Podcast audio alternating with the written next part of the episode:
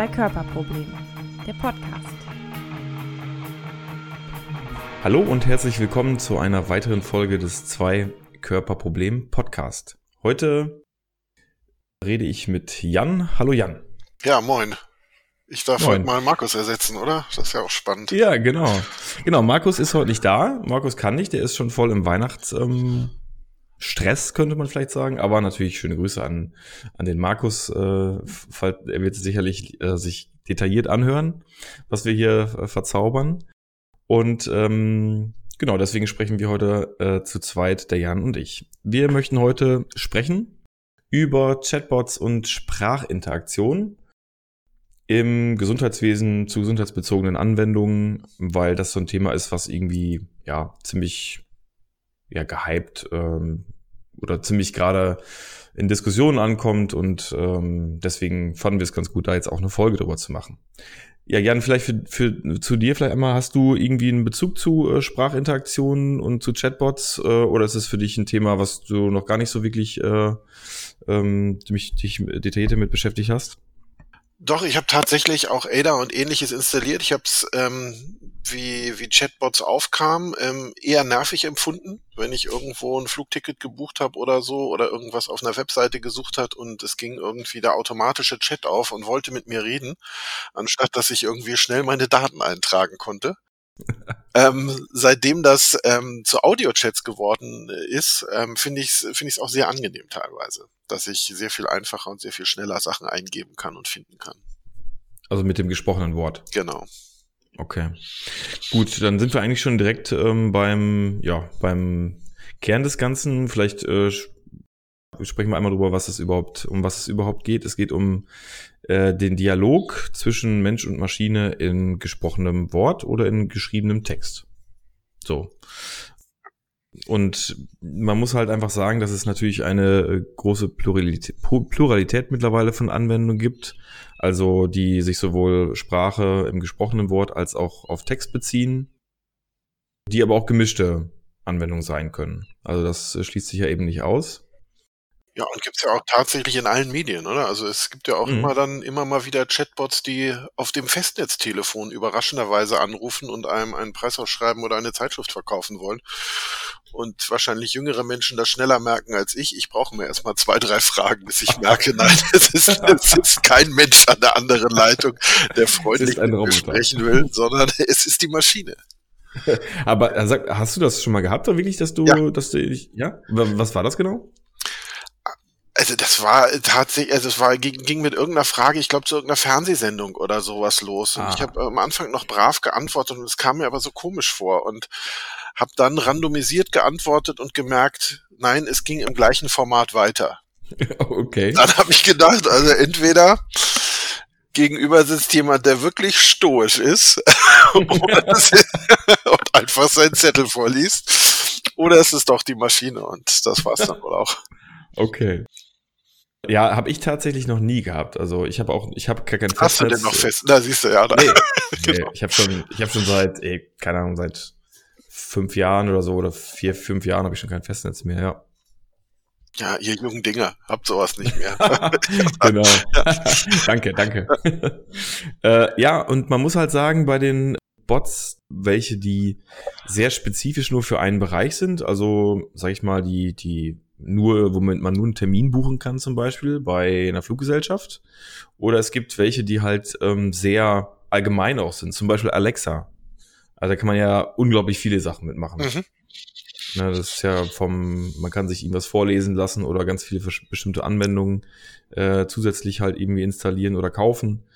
Äh, Skills, ne, Alexa Skills heißt es dann und das ist dann einfach so ein, also Alexa kann halt, oder diese Bots können halt eben extrem viel, ne, genau. Nee. Hast du denn eine Alexa zu Hause? Ja, gut, Siri, ne, als äh, auf dem Telefon. Also okay, ich habe ja. ja, ich habe jetzt mich so ein bisschen mit ähm, Smart Speaker beschäftigt, weil ich fürs äh, Schlafzimmer und fürs für die Küche so einen ja, Lautsprecher haben wollte für Musik und so. Und da bin ich dann auch auf die ja darauf gekommen, irgendwie zu entscheiden, kaufe ich jetzt einen von Apple, der unglaublich teuer ist und dann schon irgendwie Siri drin hat, oder kaufe ich irgendwie einen günstigeren? Ja, genau. Du? Hast du einen? Also ich habe das ganz lange irgendwie abgelehnt und dann waren wir bei Google mit dem hier mit dem Stufu-Kurs und da hat ähm, einen Vortrag gehalten, der hieß Zeitalter der Assistenten. Und auch da habe ich erstmal wieder gedacht, es geht äh, um mhm. Hierarchien in Firmen, ja, und es geht um Chefs und Assistenten. Nein, natürlich nicht.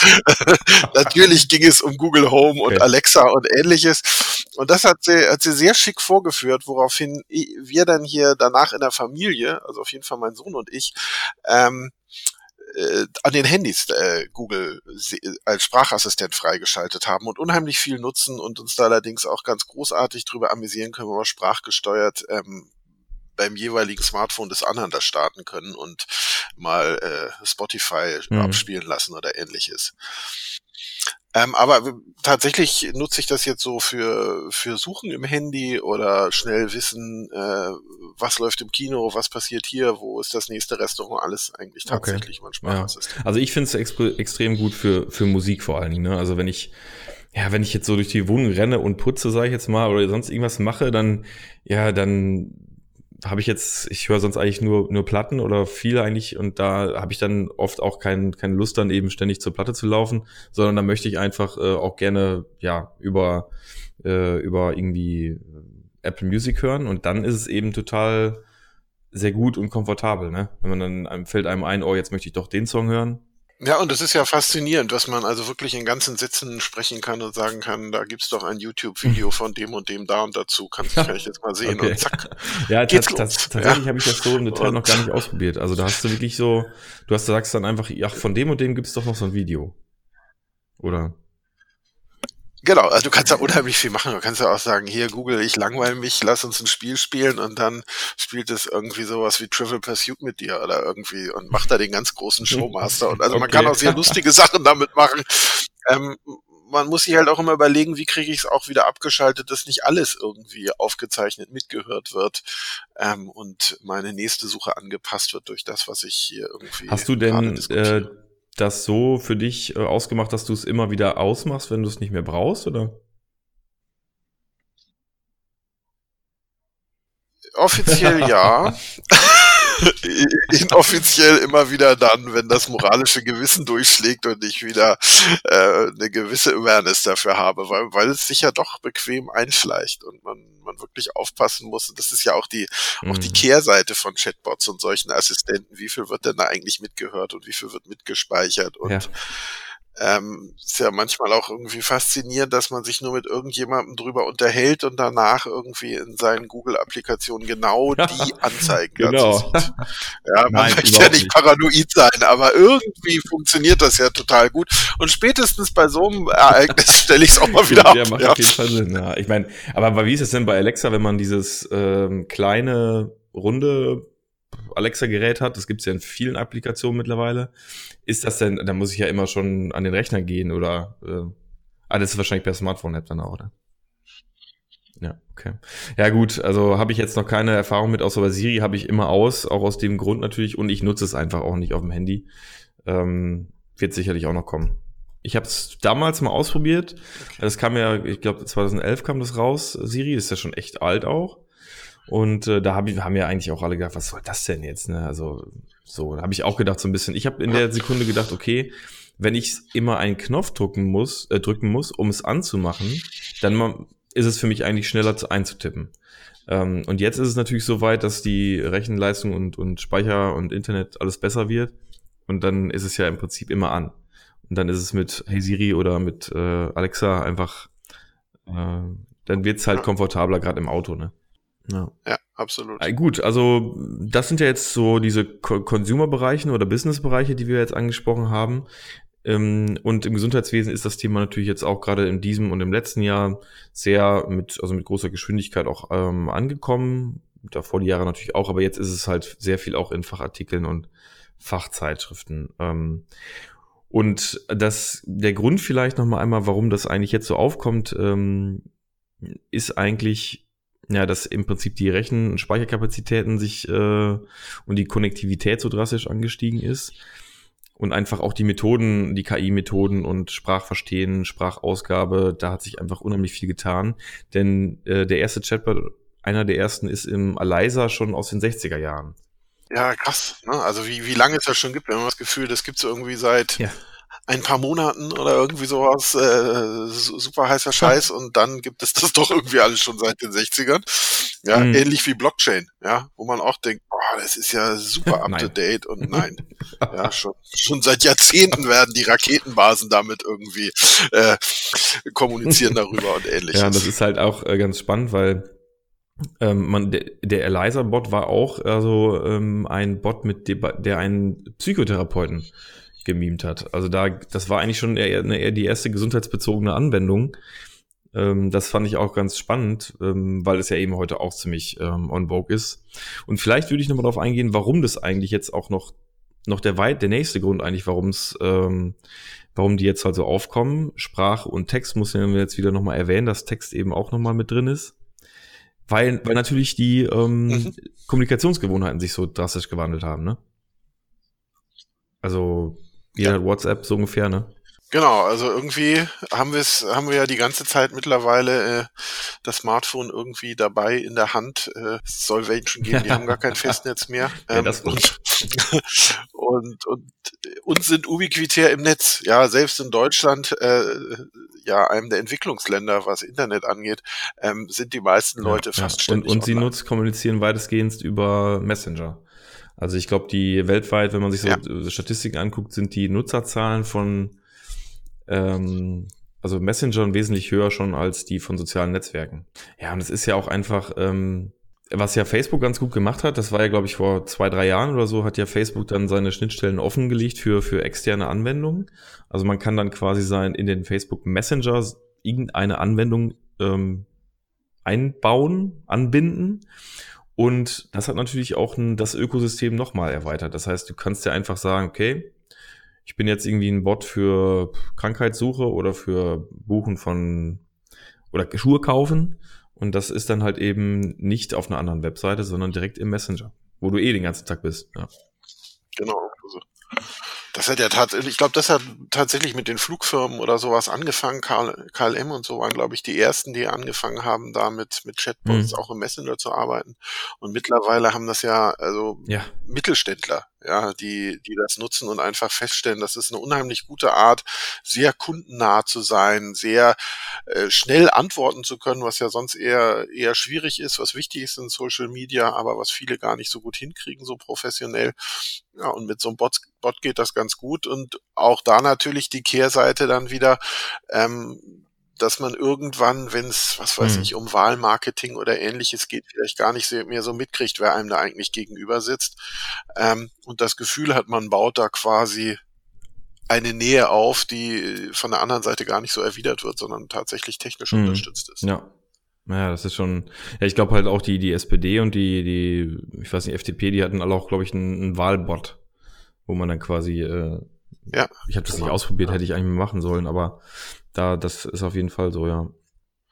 Ja, und ja, war doch bei in Amerika auch ganz, ganz stark vor den Wahlen, dass, dass die da mit Bots und Ähnlichen gearbeitet haben, dass man also sehr schnell ähm, das Gefühl hatte, sich da auszutauschen. Ich glaube, da haben sich auch beide Parteien nicht großartig was genommen, sondern ähm, waren da unheimlich aktiv und ähm, am Puls ja. der Zeit, was die Technik ja, genau. angeht.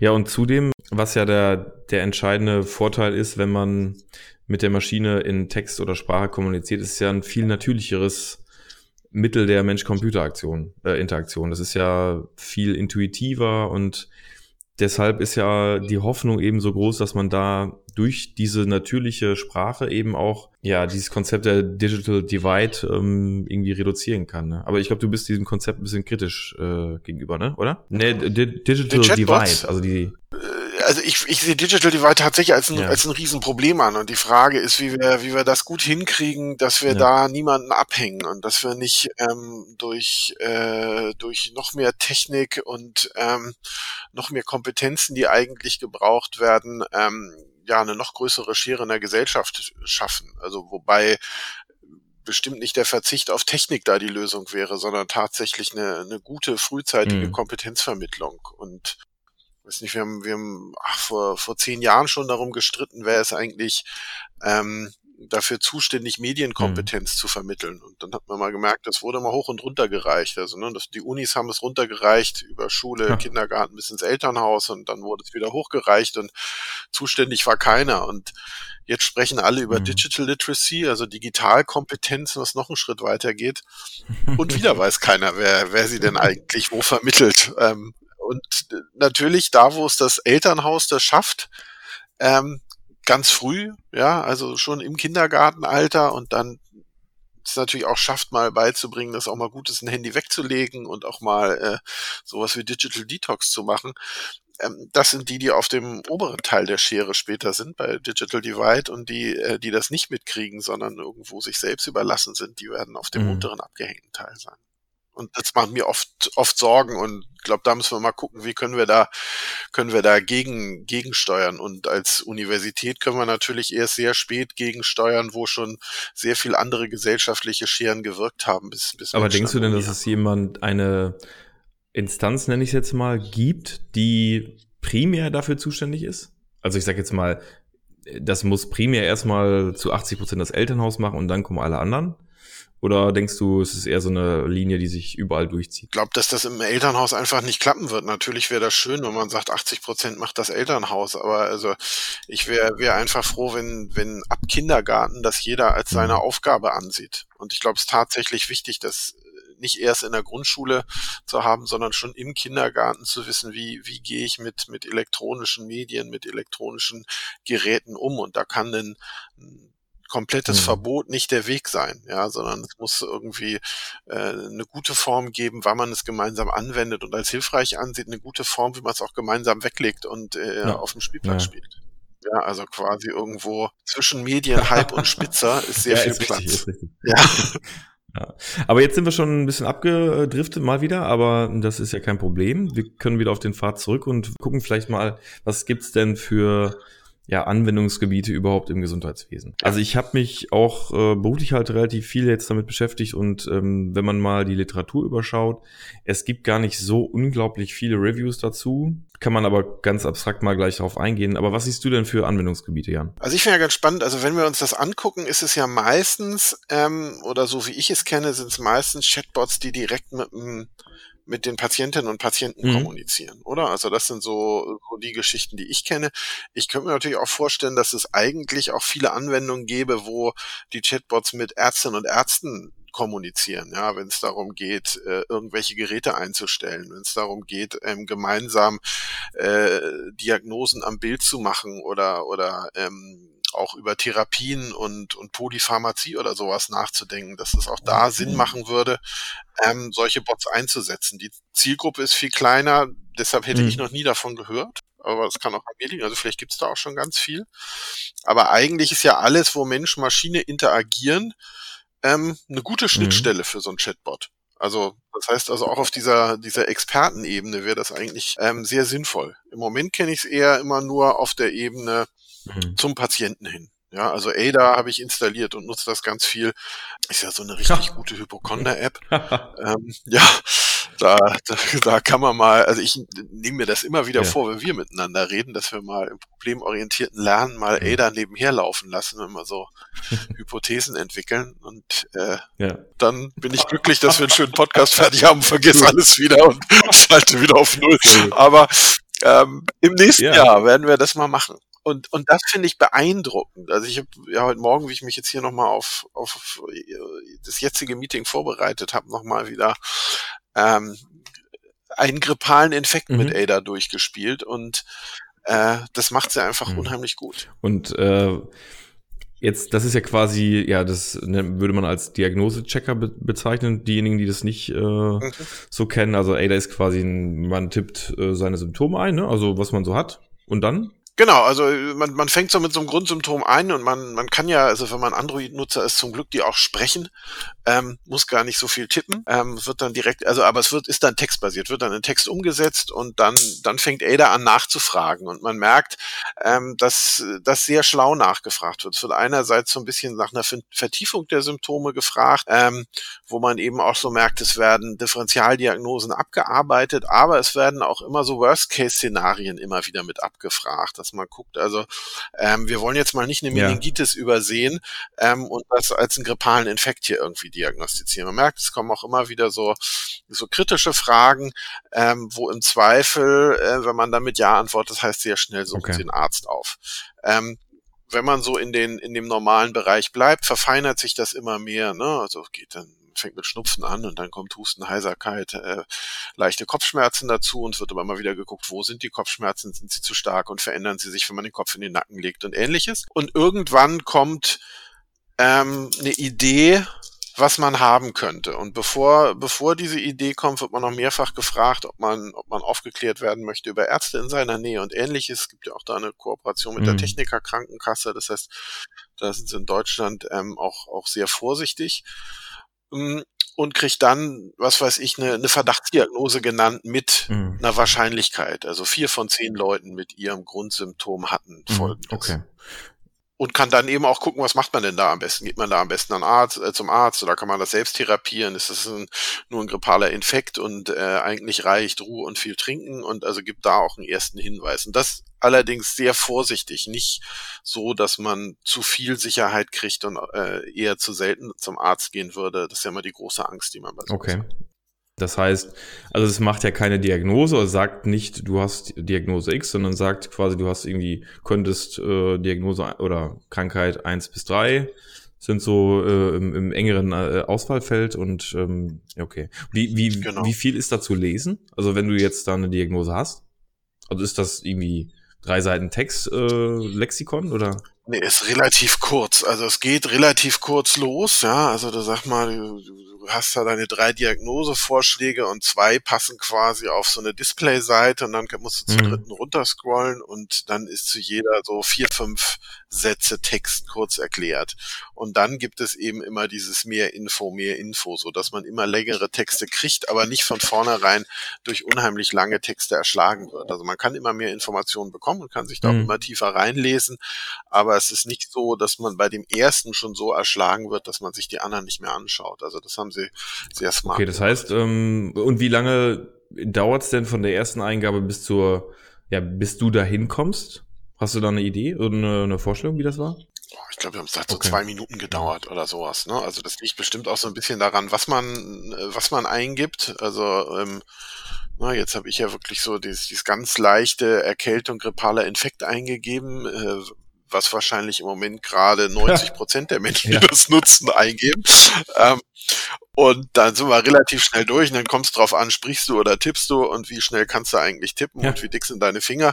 Aber es, ist, es geht relativ schnell. Also ich würde so sagen, mit 10 bis 15 Fragen Okay. ist man da am Ziel. Weil ich, und wie war das? Also, wie kam dir das vor? Kam das irgendwie, war das lang oder kurz? Oder, oder war das eher kurz wahrscheinlich, oder?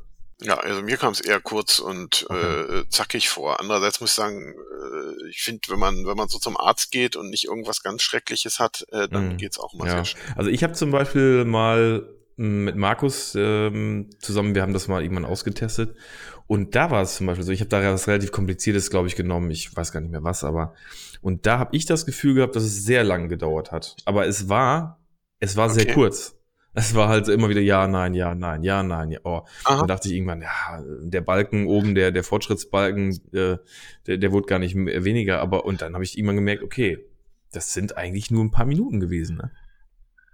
Also wenn mich jetzt dafür googeln Mhm. müsste, dann muss ich ja erstmal durch unglaublich viele Seiten springen, äh, bis ich da überhaupt was finde, ne? Ja, und ich glaube, beim Googlen ist eben auch tatsächlich das Problem, dass man irgendwie ähm, äh, wahrscheinlich auch je nach Veranlagung, aber in dem Moment, wo man so ein Hypochonder in sich drin hat, erstmal so an der Mhm. schlimmsten Diagnose hängen bleibt. Ja, man fängt mit seinem Hauptsymptom an und da stellt man fest, könnte auch irgendeine Okay. Form von ja, Krebs sein. Ja.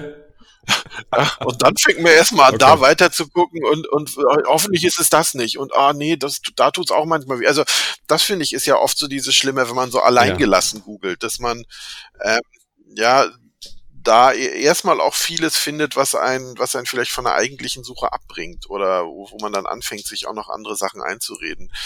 Das finde ich hier sehr smart, dass man keine Zwischenergebnisse kriegt. Aber jetzt hast du, am Anfang hast du gesagt, Ada ist gut für den Hypochonder, weil man da kann man ständig jetzt gucken. Aber auf der anderen Seite, ne, auf der anderen Seite hast du aber gerade was, in- finde ich, sehr Spannendes gesagt, weil du gesagt hast, eigentlich ist es für den Hypochonder ja gut, weil der halt schnell gesagt kriegt, ey, du hast äh, wahrscheinlich eins, zwei oder drei und nicht tausend andere Sachen. Es ist irgendwie genau. so, so ein ja. Zwiespalt oder so eine Art von. Na, ist gut, also genau, ist gut für den Hypochonder, weil der ja, wird ja, ständig genau. benutzen. Ne? Also, also der da, also oder ist, ja. ist ja, war ja ironisch gemeint, ist gut, also da kann man viel Zeit mit verbringen. Äh, tatsächlich ist es natürlich viel sinnvoller, als jetzt irgendwie äh, in Google zu suchen oder äh, wie das vielleicht noch Ältere kennen, wenn man ähm, äh, dem Schirembel mhm. zu Hause hatte und dann kamen irgendwie äh, Freunde vorbei, die Jura, BWL, was weiß ich studieren und mal anfangen im Schirembel zu blättern und feststellen, dass sie jede zweite Erkrankung oh, okay. erklärt wird auch haben oder so, ja. Also das waren ja so ja. diese Vor-Google-Zeiten. Ähm, das war ja so das andere, wo man auf schlimme medizinische Bilder und Diagnosen treffen konnte schnell. Und ähm, und das haben ja ganz viele, also ich glaube, dass es da tatsächlich eine mhm. Genderverteilung ja. gibt. ganz viele Männer ganz in sich. Ja, das, ähm, ja, dass man dann doch mal guckt und denkt, oh Gott, ja, okay. nee, kenne ich. Habe ich auch oft. Ja. ja gut, jetzt haben, also das ist, sind ja quasi jetzt Symptomchecker und Diagnose-Apps, so würde man das, ähm, früher hat man immer Expertensystem dazu gesagt, aber heute so in diesem App-Bereich mhm. sagen die meisten irgendwie so Diagnose-Checker. Jetzt gibt's ja noch andere ähm, ja, Anwendungsbereiche. Ich kann vielleicht einmal, also es gibt ein, für die, die das so ein bisschen tiefer interessiert, ähm, ein Review von Laranjo 2018, Conversational Agents in Healthcare, a Systematic Review. Kann man googeln. Vielleicht nur ein kurzer Überblick. Also da sind ähm, alle Conversational Agents ähm, ja so, so kategorisiert in verschiedene Krankheits, äh, Krankheiten und ähm, da sind die mei die größ größte Anzahl sind äh, psychische Krankheiten, also Mental Health. Ähm, mhm. Und dann geht's halt weiter mit Asthma, äh, Bluthochdruck, Diabetes und so, ähm, genau, Schmerzerfassung. Ja, so, das sind halt so diese. Im Prinzip ist es exakt so wie bei den Apps vor zehn Jahren oder vor fünf Jahren. Für jede Krankheit und für jedes denkbare ähm, Wehwehchen kommt jetzt irgendwie ein, ein Chatbot oder ein, so ein Conversational Agent raus, ne? Ja. Und, und haben die oder liefern die eine Idee mit, warum es so viele zu Mental Ich glaube, es liegt gibt? daran, also ähm, ja, ich glaube, es liegt einfach an der an der Begleitung. Ähm, also das ist ja auch dann chronifiziert. So, und ich glaube, es liegt einfach auch daran, diese, diese Interaktion und diese Begleitung der Leute, ähm, weil die ja im, wirklich kontinuierlich immer auch ähm, ja, Gesprächstherapie in echt machen würden. So, und ich glaube, da, da mhm. ging es halt primär um diese, diese Sprachinteraktion, diese Begleitung und Sicherstellung und so. Ähm, ja, und auch Symptome, ja. Kon ja, Kontrolle nicht, aber hast du deine Medikamente genommen und so, ne, was ja dann häufig auch mal ein Problem ist, äh, Adherenz und so. Hm, ja, genau. Mhm. Ja, und es gibt halt, was auch ganz interessant ist, in einem anderen Review von ähm, Provost 2017, Embodied Conversational Agents in Clinical Psychology. Die haben zum Beispiel dort ähm, äh, 26 äh, so Agents äh, gefunden in Studien, die sich um Autismus kümmern. Und äh, das haben die damit argumentiert, ähm, oder haben die gesagt, das wäre wahrscheinlich, weil die äh, Kinder mit Autismus eben natürlich sehr angezogen sind von solchen visuellen, ja, virtuellen Charakteren. Das ist denen ein bisschen lieber als der Mensch, ne, weil die ja gerade soziale Interaktionen lernen müssen in so Therapien, wenn ich das richtig weiß. Ja. Und ähm, die können das natürlich immer wieder lernen. Also wenn die eine soziale Interaktion ich sag jetzt mal, begrüßen oder irgendwo sprechen oder so lernen müssen, dann können die das immer und immer und immer wieder üben. Und das können. Ja, das sind dann mehr so ja. Training-Bots, oder? Die, die eben dann. Ja, also Social ja. Skills und so. Genau. Oder in, in ja. Serious Games zum Beispiel, da gibt's dann ja auch so virtuelle Charakter, die dann mit den Leuten interagieren und wo man dann soziale Verhaltensweisen irgendwie lernen kann. Ne? Also ich glaube bei allen psychischen Krankheiten, weil in diesem Review nämlich auch, da geht es halt auch viel um Angststörungen und um Psychosen und so. Also ich glaube, da geht es immer um diese Begleitung der Leute und ähm, ja, ist ganz spannend, weil in, in, in Deutschland war das ja lange so Online-Psychotherapie und all solche Geschichten. Das ist ja so die Vorgänger von diesen Chatbots mhm. sind, sind ja verboten.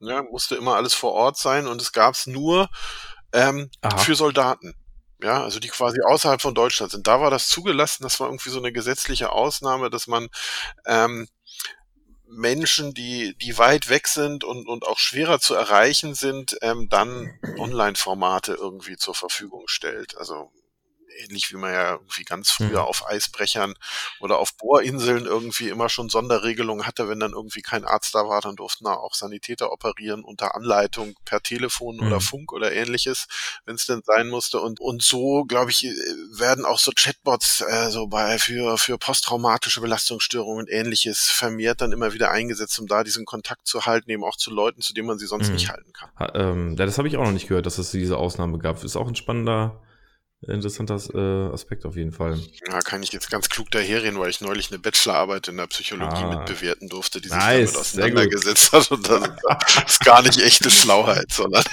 äh, Sehr gut.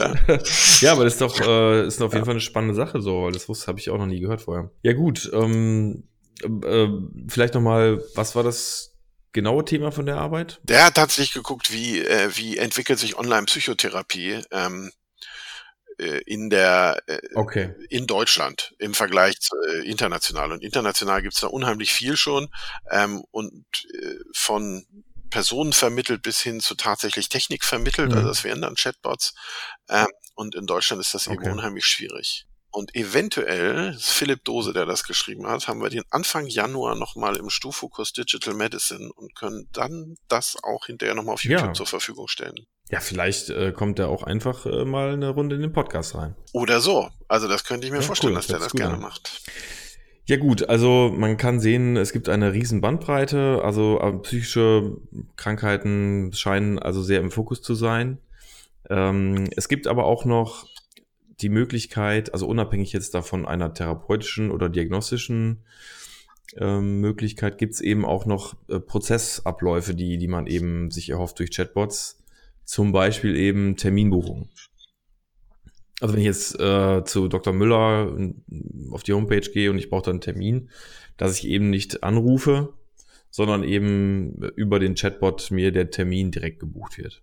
Bestimmte Assessments vorher abgefragt werden, das gibt's auch noch. Ähm, also Daten sammeln im, vor dem vor dem Besuch des Arztes zum Beispiel. Mhm. Also es äh, ist nicht nur ähm, die Innovation, ja. Und das, Mhm. da wird's ja richtig spannend, ne? wenn, wenn so ein Chatbot eigentlich mit sowas wie so einer KI oder, oder auf jeden Fall einem, einem, einem maschinenlernenden System verbunden ist und im Endeffekt schon, schon eine erste Einschätzung macht, äh, ist das jetzt ein Termin höchste Priorität, der noch innerhalb von dieser Woche irgendwo dazwischen geschoben werden muss, oder reicht das, wenn ich den in zwei, drei, vier Wochen Ja. vergebe? Ne? Also wenn diese menschliche Komponente oder jemand, ein Mensch, der das sonst einschätzt, wie wichtig und wie dringend ist das, auf einmal technisch äh, vermittelt Mhm. gemacht wird. Absolut. Und da gibt's äh, ein ganz äh, bekanntes Beispiel aus ähm, UK.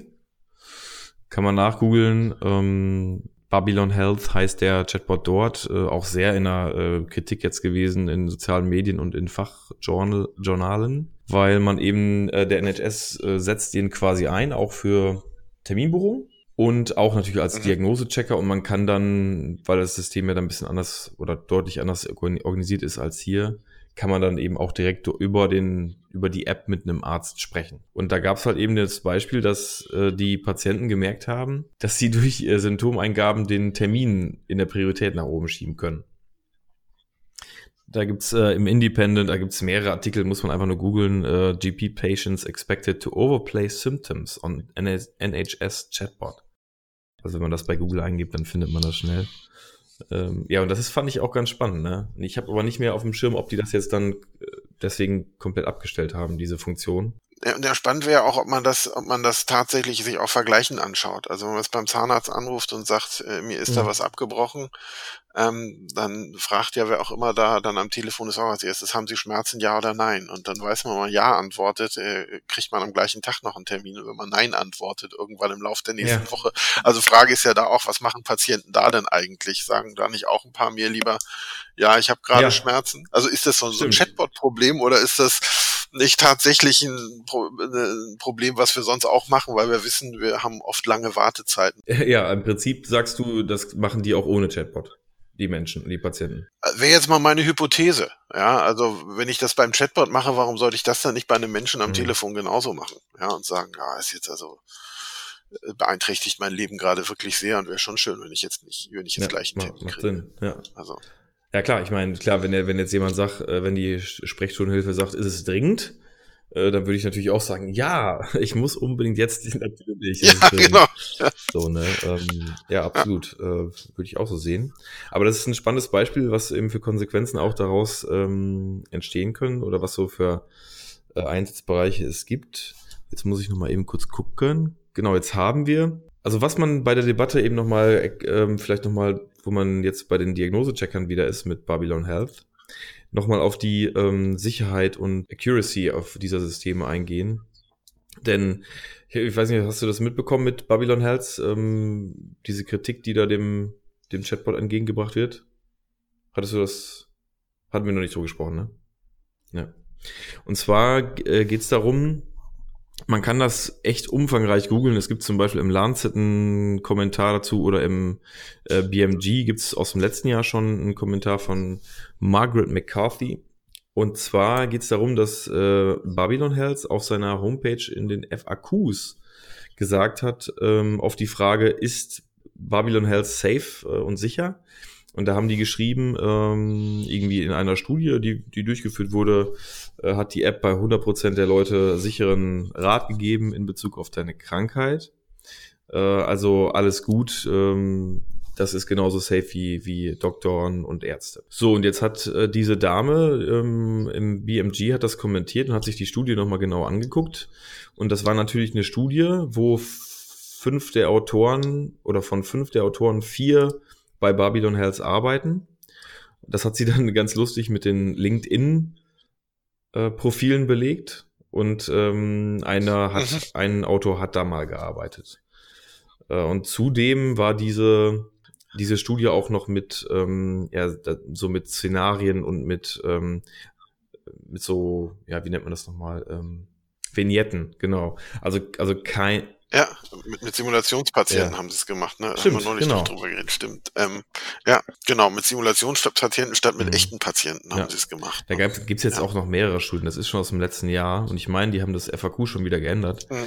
Aber das ist jetzt wirklich äh, ziemlich hart in der Kritik, auch in der Fachwelt, ähm, weil eben noch nicht klar ist, wie jetzt bei dem spezifischen Bot auch die, die ähm, Sensitivität und Spezifität ist, ne? Und also ich glaube, es ist eben tatsächlich, also wenn man sich jetzt überlegt, man, man müsste selbst irgendwie einen Versuchsaufbau ähm, äh, irgendwie konstruieren mit echten Patienten, äh, würde ich auch ja. schier verzweifeln. Ja, also weil du ja äh, jetzt nicht randomisierte Leute anrufen lassen kannst und dann fährst du mal schnell zu denen nach Hause und untersuchst die ne? und, und ja. guckst, was sie wirklich haben. Also und natürlich würde man immer wieder bei bei bei Schauspielern mhm. ankommen, wenn man es prospektiv machen will. Also eigentlich kann man hinterher nur, nur eine retrospektive Studie machen und äh, muss auch sagen, dass das Ehrlichste wäre, einfach mhm. das wegzulassen unter den ja. FAQs. Ja, und einfach zu sagen, äh, wir haben eine gute Qualitätskontrolle und wir schauen da ständig nach und bis jetzt sieht sicher aus. Ja, aber dieses mit 100 Prozent und 98 Prozent ist echt, ist auch einfach dreist, muss man sagen. Ne? So, und ich meine, ja. Sie können ja auch schreiben, ähm, unser System lernt, äh, muss lernen und es braucht einfach noch äh, eine Zeit. Äh, ist natürlich kein guter Marketing-Move, äh, äh, ne? Mhm. Ja. Ja, ich meine, du kannst es letztendlich auch echt nur in, du musst es erstmal an den richtigen Patienten, wenn sie quasi in die Praxis kommen, dann müsstest du ja das testen und das im Nachhinein, ja, kannst du nur retrospektiv wahrscheinlich machen. Ne? Aber selbst das gibt's ja nicht. Es gibt keine Evaluationen in echten, in den echten Settings bei, bei echten Menschen, nicht mal im Nachhinein, also das ist sehr selten, bis wahrscheinlich gar nicht existent. Ne? Ja, und das ist total schade, weil das, das würde natürlich tatsächlich gut gehen, wenn man sagt, man, man nimmt, nimmt alle ähm, äh, General Practitioner mit rein in so eine Studie, die für die ähm, Babylon mhm. Health genutzt wird, ne? und lässt die hinterher irgendwie Feedback zu Patienten geben, hat gepasst, ja. hat nicht gepasst ähm, dann hätte man, wäre dann zwar so ein bisschen retrospektiver, ne, aber man, man hätte auf einmal eine gute Datenbasis, mit der man arbeiten kann. So endet das ja tatsächlich immer, immer ja. bei der Terminvergabe. Also die, die, die, also hängt natürlich auch damit zusammen, dass die Systeme nicht aneinander hängen, aber so diese, diese Nachinformation, was, was die Patientinnen und Patienten dann wirklich hatten, wird natürlich das Programm im Endeffekt hm. gar nicht kriegen. Ja, genau.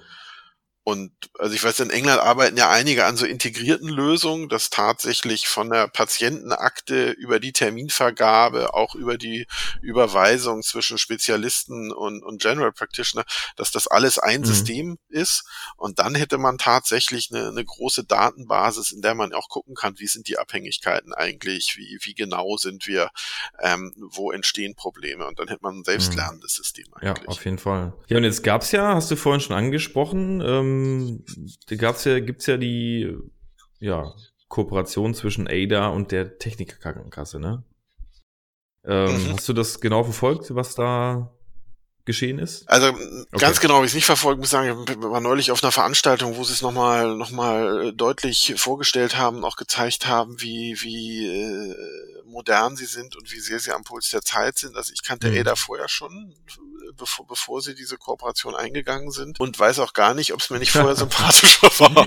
okay. Also äh, jetzt also jetzt mache ich meine Spielereien mit Ada irgendwie mhm. mit einem anderen Gefühl. Ja, also ich bin bei der Techniker Krankenkasse und denke jedes Mal so, wenn ich jetzt hier mal vorsichtshalber eine Meningitis irgendwie ausprobiere, um zu sehen, wie gut mhm. das System ist, ähm, habe ich das aber ungern, dass das irgendwie in meinen Krankendaten mit äh, dokumentiert okay. wird. Ja, und das wollen sie, glaube ich, tatsächlich machen. Ich glaube, so eine Art von, gibt so eine Stufenkooperation, glaube ich. Also jetzt im Moment ist es, glaube ich, so, wenn du jetzt mit ADA ähm, das nutzt und du kriegst, sag ich jetzt mal, Heuschnupfen raus, dann wird dir in der App angezeigt, okay, hier nutzt doch, nutzt doch mal die TK-App. Und äh, in Zukunft ist es quasi dann integriert in die TK-App. Das habe ich so mitbekommen. Dann kannst du quasi, wenn du, du könntest jetzt sagen, okay, ich google jetzt in meiner TK-App ähm, nach dem Symptom und mhm. dann natürlich, was aber datenschutztechnisch wahrscheinlich der totale Overkill ist, dass das eben dann, so wie du es jetzt befürchtet hast, dass das direkt in deine Patientenakte geht. Ne? Ja, und die Ärzte haben natürlich auch durchaus kritische Stimmen ähm, geäußert, weil sie natürlich sagen, ja gut, äh, jetzt ist das quasi außerhalb der eigentlichen Arzt-Patienten-Beziehung die Diagnostik und man äh, lässt sich quasi über den Chatbot diagnostizieren und kann dann noch an den TK-Arzt sich verweisen lassen. Dann kannst du quasi halt eigentlich, äh, ja, die Diagnose brauchst du eigentlich den Hausarzt ja nicht mehr. Also klar für Medikamente oder so, aber das ist schon sehr, sehr kritisch begutachtet worden. Aber sicherlich am Puls der Zeit, ja. Ja, und, und natürlich ist ja diese Diskussion bei all diesen Systemen immer, wird das Ärztinnen und Ärzte ersetzen, ähm, macht das irgendwas? Und es gibt ja diese ganz große argumentative Gegenbewegung, die immer sagt, naja, prinzipiell muss man mal sagen, dass solche Techniken auch auf einmal Menschen ähm, ins Gesundheitssystem bringt, die vorher eben keinen Zugriff mhm. darauf haben. Ja, vor allem, wenn man es global betrachtet. Auf einmal ähm, können Menschen äh, ihre eigenen Krankheiten, Diagnosen checken lassen, die vielleicht in irgendwelchen Gegenden sind, wo es auch gar kein Arzt erstmal hat. Ja, also äh, global bringt das da sehr viel und, und regional oder national muss man natürlich schauen, ähm, wie stellt man sicher, ähm, dass sich jetzt nicht da irgendwelche Kassenmonopole aufbauen äh, mit eigenen Ärzten, eigenen Online-Sprechstunden, eigenen Apps und ähm, so die, die regionale ähm, allgemeine Arztpraxis da mhm. irgendwie aushungert. Ich finde im Moment, äh, wenn man sich so guckt, wie Kassensitze und ähnliches verkauft werden können, sieht es noch nicht so danach aus, ähm, äh, dass es quasi ein Überangebot an allgemeinen äh, mhm. Medizinern gibt. Ja. Ähm, aber tatsächlich, glaube ich, muss man da, muss man da gut drauf achten. Ja, drauf ja ich denke, ich denke, das ist wirklich auch äh, ein ganz großer Vorteil, ne? dass man halt wirklich Leute erreichen kann, die sich vielleicht nicht trauen, auch gerade bei äh, Dingen, die, bei Krankheiten, die halt auch sozial nicht so akzeptiert sind, die stigmatisiert sind, sei es ja psychische Krankheiten oder intime Sachen sonstiger Art. Also das, das ist ja spannend bei dem Paper gewesen, was du gezeigt hast, dass es da so viel Mental Health Geschichten gibt und da, ich glaube, da hat man eher erstmal Manschetten, sich, ein, sich einen Ratschlag zu holen und da ist vielleicht so ein, so ein Erstkontakt via Chatbot, bevor man äh, irgendwo zu einem, zu, zu einem Psychologen geht, äh, unheimlich angenehm, um, um diese, diese Stufe äh, ein bisschen mhm. kleiner zu machen. Ähm, ja, und äh, glaube, Sexualkrankheiten kamen da auch mhm. drin vor. Das ja, ist ja das nächste, ja. ja. Also all das, wo es einem immer erstmal peinlich ist und unangenehm, ja, da ist schon mal gut, ich kann es mit der Maschine mhm. irgendwie klar machen. Ähm, und wenn die dann sagt, so jetzt geh aber mal, ja, trau dich, dann, dann macht man den nächsten ja, Schritt. Finde ich auch. Also, und ich meine, gerade die Begleitung, ne? Ich meine, alle ich sag mal, wenn jetzt jemand Depressionen hat, da ist nun mal, das ist eine sehr, sehr lang, lang verlaufende Krankheit und ähm, da ist Medikamentenadherenz einfach ein großes Problem äh, und Verhaltenstherapie und so. Und ich glaube, da halt kontinuierlich so eine Begleitung zu haben, eine integrierte Begleitung, also Maschine plus Mensch dann eben als Ansprechpartner, sinnvoll kombiniert ist, glaube ich, ähm, das ist, glaube ich, das, worum es geht. Also es geht, glaube ich, nicht um die Frage, äh, das eine oder das andere. Habe ich so immer. Aber es gibt noch gar keinen Chatbot zum Rauchen aufhören, oder? Das sollten wir vielleicht. Ja, vielleicht können wir dann. Also, ja. weil das wäre eigentlich ideal, ja, der dich da durch, durch diese Jammertäler begleitet und immer wieder Mut genau. macht und ja. ablenkt. Ja, wahrscheinlich gibt es das auch schon. Also ich habe letztens auch einen gefunden, äh, einen Chatbot gefunden, der äh, hilft dir bei dem ähm, beim letzten Willen. Genau, also alles, was mit, mit dem Ende des Lebens zu tun hat. Ob es jetzt Testament ist, ob es Beerdigung ist, ob es ähm, Vererben ist, Steuern, äh, Patientenerklärung, also alles irgendwie integriert, ne? Also. So ist das nämlich, liebe rauchende Zuhörer. Ja, im Notfall ist es dann der Chatbot, der einem beim letzten Willen hilft. Wie gute Überleitung, ne? Das ist mir gar nicht aufgefallen. ja. Sehr gut. Ja, aber gerade, ey, meine, aber gerade da ist es doch auch, ich meine, wenn du jetzt mal, wenn ich mir jetzt mal vorstelle, ich habe mich da auch schon mal beschäftigt, so mal irgendwie so, ähm, dass man irgendwie alles da hat, wenn man, keine Ahnung, ich sag jetzt mal Konten, Passwörter oder so, ne, die habe ich dann so Familienangehörigen gegeben, dass die das einfach wissen, falls mal irgendwas ist, ne, oder man hat einen schweren Unfall oder so. Mhm. Und ich wollte das einfach mal irgendwann geklärt haben, habe das dann durch, das ging relativ schnell, ja, und dann äh, habe ich das einfach geregelt gehabt. Und hier denke ich mir, da kann so ein Chatbot einfach mit einer Art von Checkliste viel intelligenter helfen, als, als wenn man einfach nur einen Zettel ja. hat, so, ne? Ja, ja absolut. Gut, ähm, ja, jetzt haben wir schon, wie viele Minuten haben wir denn schon voll? Ich guck mal, wir haben schon 50 Minuten, aber wir können zum Schluss vielleicht nochmal, ähm, oder so gegen Ende einmal nochmal auf die Potenziale und auf die Folgen möglicherweise eingehen. Was siehst du denn noch für, für mögliche Potenziale? Wir haben ja schon einige besprochen, ne? Ja, also ich glaube äh, tatsächlich dieses äh, da helfen, wo man, wo, wo sonst äh, ein Gesundheitssystem noch gar nicht an die Leute rankommt. Ich glaube, das, das kann unheimlich viel bringen und ich sehe ein ganz anderes großes Potenzial tatsächlich bei Unterstützung von Expertinnen mhm. und Experten. Also, ähm, dass man auch da ähm, Ärztinnen und Ärzte oder Pflegende oder wen auch immer zusammenbringt, ähm, mit, mit Chatbots und Maschinen und auch da auf eine Interaktion zwischen, ähm, zwischen Mensch und Maschine oder Mensch und mhm. Software mhm. setzt. Ja. Ja, und ich glaube, dass das auch das würde so ein bisschen so diese Angst, die es da immer gibt, dass, dass Digitalisierung irgendwie ähm, äh, medizinisches Personal ja. wegrationalisiert, ähm, irgendwie ein bisschen adressieren, dass man sagt, nee, äh, gar nicht, sondern es geht um eine Qualitätsverbesserung, es geht um eine Unterstützung, es geht auch um eine, ähm, um eine Verlagerung von, von äh, Arbeiten, also dokumentierende Arbeiten weg vom Menschen hin zu Maschine, zu Chatbots und ähm, dafür emotionale, empathische, kreative, denkende Arbeiten auch hin zu, hin zu Menschen. Ja, ja, und das kann Zeit Das denke ich auch. Also ich glaube, gerade im Bereich von Prozessen, äh, sei es Terminvergabe, sei es Nachsorge, ähm, keine Ahnung, das, da sehe ich halt ganz große Potenziale. Ne? Wenn halt ein operierter Mensch dann nach Hause kommt, ähm, da halt bestimmte Nachsorgetätigkeiten und wieder Folgetermine buchen und so, da sehe ich ganz erhebliche Potenziale. Und natürlich auch, das ist ja heute auch gerade in der Diskussion, was so Datenspende anbelangt. Ne? Also für, für die Versorgungsforschung und Gesundheitsforschung eben Daten bereitstellen, die mhm. vorher gar nicht so da waren. Ja, weil, ja. Weil, weil du hast ja, das ist ja auch ganz spannend, ich beschäftige mich ja auch viel so mit Evaluation von Technologien und früher oder jetzt im Moment macht man das viel ja auch äh, an Logfiles. Ne? Also man analysiert quasi, wie häufig und intensiv wurde das User Interface genutzt von demjenigen, um halt ein bisschen zu beurteilen, ähm, hat er die Pille digital jetzt äh, genommen. Ne?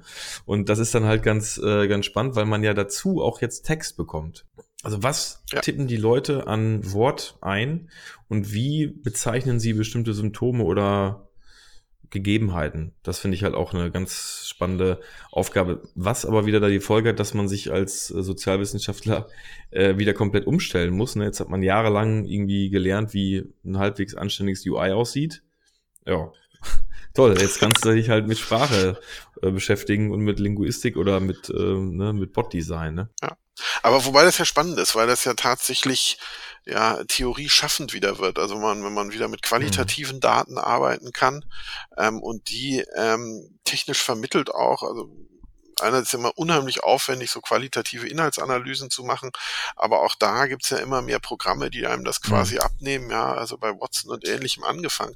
Und auf einmal kann man mit qualitativen Daten ähm, auch tatsächlich ähm, Kausalitäten wieder herstellen, wo vorher nur Korrelationen vielleicht möglich war, aber nur quantitative Daten hat. Ja, man wusste, die haben sich so ja. und so oft eingeloggt. Warum sich aber jetzt einige öfter einloggen als andere, das muss mhm. man mutmaßen. Ja. Ja, also ne, da fängt man mal an nachzudenken und dann muss man eigentlich an, wieder anfangen mit Interviews. Und das kann aber jetzt tatsächlich vielleicht hier auch schon die Technik mitliefern.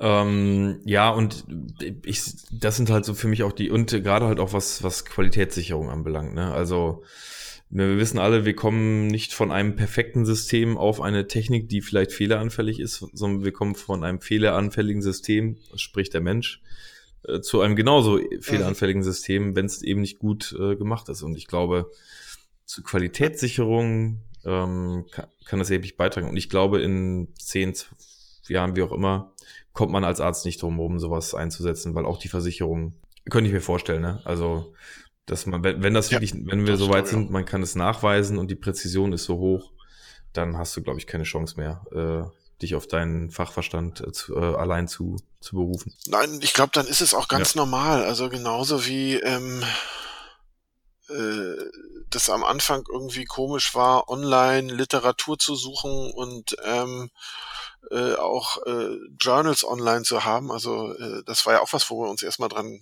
gewöhnen mussten. Also das kennen wahrscheinlich viele nicht mehr, diesen, diesen Übergang vom ja. Karteikasten in erst Literatursuchmaschinen, die auf mhm. CD waren und dann waren sie auf einmal online. Ähm, und das ist noch gar nicht ja. lange her. Also jetzt für mich gefühlt. Nee, ist ja auch, genau, und, genau. Ähm, und, ja. ne, und das hat sich aber auch, haben wir einfach auch gesagt, naja, das ist doch Schnickschnack und das wird doch nichts. Ja. Und also das, das macht schon Sinn. Das, also die findet ja nur die Hälfte und man muss schon die Literaturverzeichnisse von irgendwelchen Papern durchschauen und sich da mit echter Arbeit durchquälen. Ja. Und heute wird man den Vogel zeigen, genau, wer sowas genau. Ja. Und, und ich glaube, ähnlich werden wir uns hier jetzt auch an die, an die Chatbots gewöhnen und, und das hoffentlich wachen Verstandes machen und, und Risiken erkennen und irgendwie gut beheben. Äh, ein, ein oft nicht, off-topic, aber auch ein äh, Topic nochmal. Ich habe irgendwann eine Studie nochmal auf der Arbeit, äh, nur kurzes Abstract gesehen, da ging es um ein Chatbot für Bildung. Da habe ich mich dann gefragt, so ein bisschen, okay, ähm, außer jetzt Fragen, hier kannst du mal die, äh, die Bücher der Bibel aufsagen und keine Ahnung oder eintippen. Also irgendwas abfragen, habe ich mich gar nicht so wirklich äh, darauf einlassen können, wie es im Bildungsbereich sein kann.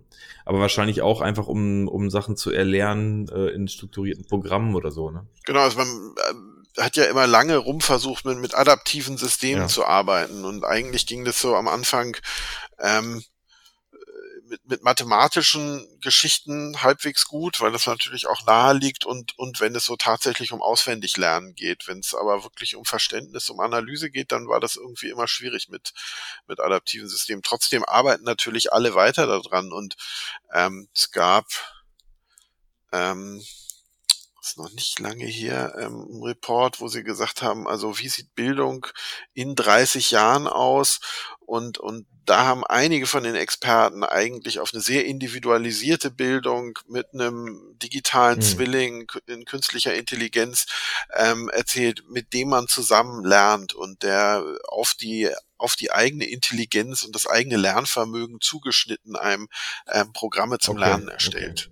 Okay. Ja. Und, und auch da geht's hin. Also da sind, glaube ich, viele, viele dran am, äh, am Probieren und Forschen, ähm, um diesen alten Traum dieser, dieser wirklich mitlernenden Systeme auch tatsächlich ja, zu verwirklichen. Ich glaube auch, also wenn man, wenn man so zu Hause sitzt und dann quasi am, am Rechner, okay, wir haben ja in der Stunde dieses Thema XY durchgenommen. Okay, lass uns doch mal von vorne anfangen, oder, ne? dass wir dieses ganz individuelle äh, da abholen, wo der Einzelne steht ähm, und nicht irgendwie so alle werden gleich da gebildet.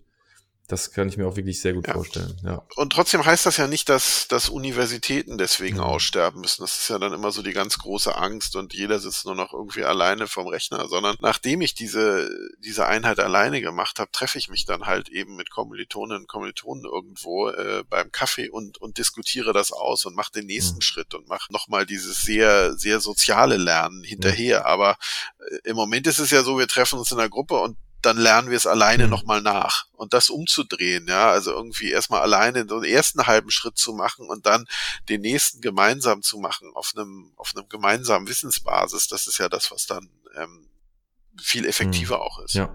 Ja, jetzt haben wir nochmal Potenziale besprochen. Vielleicht jetzt zum Abschluss. Ähm, ja, wir haben jetzt natürlich nicht die Möglichkeit gehabt, in so einer Folge auf viel auf Datenschutz oder so einzugehen.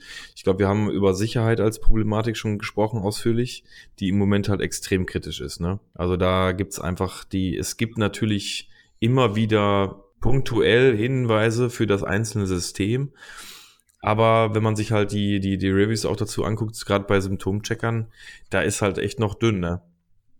Da weiß man nicht, was bei den Leuten auch passiert, wie, wie der Hypochonder, der zu Hause sitzt, äh, was das mit den Leuten macht. Da, ähm, das sehe ich auch im Moment sehr kritisch. Äh, wenngleich ich auch weiß, dass man irgendwie auch anfangen muss, ne? Ja, und das ist so ein Eldorado, nicht? Also ähm, zum einen versucht jeder äh, auch schon mal die Beta-Version rauszukriegen, um der ja. Erste zu sein. Und dann hat man natürlich tatsächlich Sicherheitsprobleme und das ist irgendwie im Gesundheitsbereich eben deutlich schwerwiegender, als wenn es um irgendeine eine, eine, eine Spieletechnologie geht oder so. Und auf einmal ist das Spiel nicht anständig gerendert. Ähm, und das andere ist natürlich, dass viele auch nochmal wieder so eine eigene Agenda haben und dann kommt so eine Vertrauensfrage dazu, nicht, wo man sich dann eben äh, doch überlegt, äh, will ich, dass die App von meiner Krankenkasse kommt oder nicht? Und, und das ist ja dieser andere Sicherheitsaspekt, der, so ein Datensicherheitsaspekt dann im Endeffekt. Und dann kommt noch dazu, und auch das ist ja was, was, was immer wieder, wieder so durch die Foren und durch die Presse ging, wie viel Daten werden denn eigentlich so von den einzelnen Apps übertragen? Und wissen die, die die App äh, erfunden haben oder vermarkten eigentlich, wie viel Daten da übertragen werden und äh, wohin und, und wo was eigentlich wie offen ist. Ähm, ja, also auch das äh, ist ja so ein bisschen so, dass nicht mehr alles von einem am Stück gemacht wird, ja, sondern man hier ein bisschen was nutzt und da ein bisschen und ähm, gefühlt ähm, geht da manchmal der Überblick ja, verloren. Voll. Ähm, was auch da natürlich, ähm, wobei ich weiß nicht, ob das jetzt, da, das ist so eine technische Sache. Ich habe letztens noch mal einen Artikel gelesen über, wie man äh, Cookie-Daten, die man bei der Suche ähm, ja hinterlässt, wenn man jetzt zum Beispiel nach was ganz Brisantem sucht, ich sage jetzt mal HIV-Erkrankung oder was intim, eine intime Diagnose, mhm. ähm, wie man das dann quasi auf äh, die Person zurückführen kann. Wenn man deine Daten irgendwo bei so einem Cookie-Anbieter dann halt eben kauft, ne? Also IP-Adresse und so, ja. wie man das dann aus verschiedenen Datensätzen zusammenführen kann. Äh, das ist natürlich dann nochmal mit so Detailinformationen aus so einem Bot nochmal brisanter, ne? Ähm, dann kriegst du natürlich nochmal ganz. Also das ist ja so, also wenn du das, wenn du das mit dem Handy machst, wo du parallel Facebook drauf ja. hast, was sowieso irgendwie alles mit dokumentiert, was du so suchst und im Notfall ähm, dann hinterher freigibt oder auch unbewusst freigibt, ähm, dann sind so Daten immer zusammenführbar. Ja, ja. ja, und da, das ist halt schon wirklich ein ganz kritischer Punkt. Könnte man mal eine Folge mit einem Datenschutzexperten machen oder so. Ähm, ja, und sonst, äh, Sicherheit ist ein ganz großes Thema, Datenschutz. Ähm, ja, fallen dir noch ganz gravierende äh, Punkte ein? ja, ich glaube, Ownership ist so ein bisschen ja dieses, also das, das, das gehört so zu Datenschutz mhm. ja mit dazu, ne? Also wer, wer, wer hat eigentlich hinterher die Daten und ähm, wie sind die, die jetzigen Player des Gesundheitssystems da damit ja. eingebunden? Also äh, Pflegeeinrichtungen, Krankenhäuser, Ärztinnen, Ärzte, alle möglichen. Also äh, sind die noch, noch Teil des Entwicklungsprozesses oder, oder stehen die eigentlich daneben und schauen zu. Und mein Plädoyer wäre immer irgendwie, alle damit äh, mit drin zu haben und, ähm, ja. und da mitzunehmen. Ja, auf jeden Fall, würde ich auch so sehen. Ja, ich meine, wir haben jetzt schon gesehen, wir sprechen jetzt schon ein bisschen mehr als eine Stunde. Ähm, das ist ja einfach ein riesiges Thema. Ähm, ich glaube einfach, dass man vielleicht im, im nächsten Jahr einfach nochmal, wie jetzt äh, zum Beispiel am Beispiel Psychotherapie oder ähm, dass wir uns versuchen, nochmal einen Experten dazu zu, zu, zu holen oder eine ganz bestimmte App nochmal diskutieren. Ähm, und dann geht's natürlich weiter, weil der, der Bot an sich ist ja auch in dem Roboter in dem physischen Roboter verbaut. Ähm, das wäre natürlich dann nochmal ein äh, Thema für eine andere Folge. Ne? Ja, ja, absolut. Gut, gibt's noch, ich würde sagen, wir sind äh, fast am Ende, haben eine Stunde jetzt schon gemacht. Ähm, hast du noch was, was du abschließend? Ich glaube, ich habe okay. alles sagen dürfen, äh, was ich mir, mir vorgenommen hatte zu sagen. Und ähm, ja, das ist ja immer so schwierig. Also ist man euphorisch oder, oder ist man ängstlich kritisch und ähm, ich glaube, bei, bei, bei allem wichtigen kritischen Blick muss man, muss man tatsächlich immer auf die Potenziale von diesen Techniken gucken und das auch zu schätzen wissen, ähm, was man damit auch an, an ja. tun kann. Und ich glaube auch, dass es gerade um diese realistische Betrachtung geht, weil wenn man eben den Leuten sagt, das ist hundertprozentig safe, ähm, das ist natürlich ja nicht wahr. Und da würde ich einfach sagen, äh, da muss auch eine die Kommunikation an die Nutzer, Patienten muss einfach auch wirklich realistisch sein. Ne? Ja. ja. Gut, okay, dann würde ich sagen, sind wir am Ende. Ähm, ja, ich bedanke mich ganz herzlich fürs Zuhören. Ähm, genau. Ich bedanke mich auch ganz herzlich bei allen, die es bis hierhin geschafft haben und zuhören. Genau. Ähm, allen, die es sehr zeitnah hören, wünsche ich ja mal frohe Weihnachten und allen anderen, die es jetzt gerade irgendwie im Sommer am Strand liegend äh, hören, sage ich, dass wir gerade kurz vor Weihnachten aufstehen. Da schließe ich mich an und wünsche auch allen einen guten Rutsch oder einen guten Strandtag und frohe Weihnachten und bis zur nächsten Folge des Zweikörperproblem Podcast.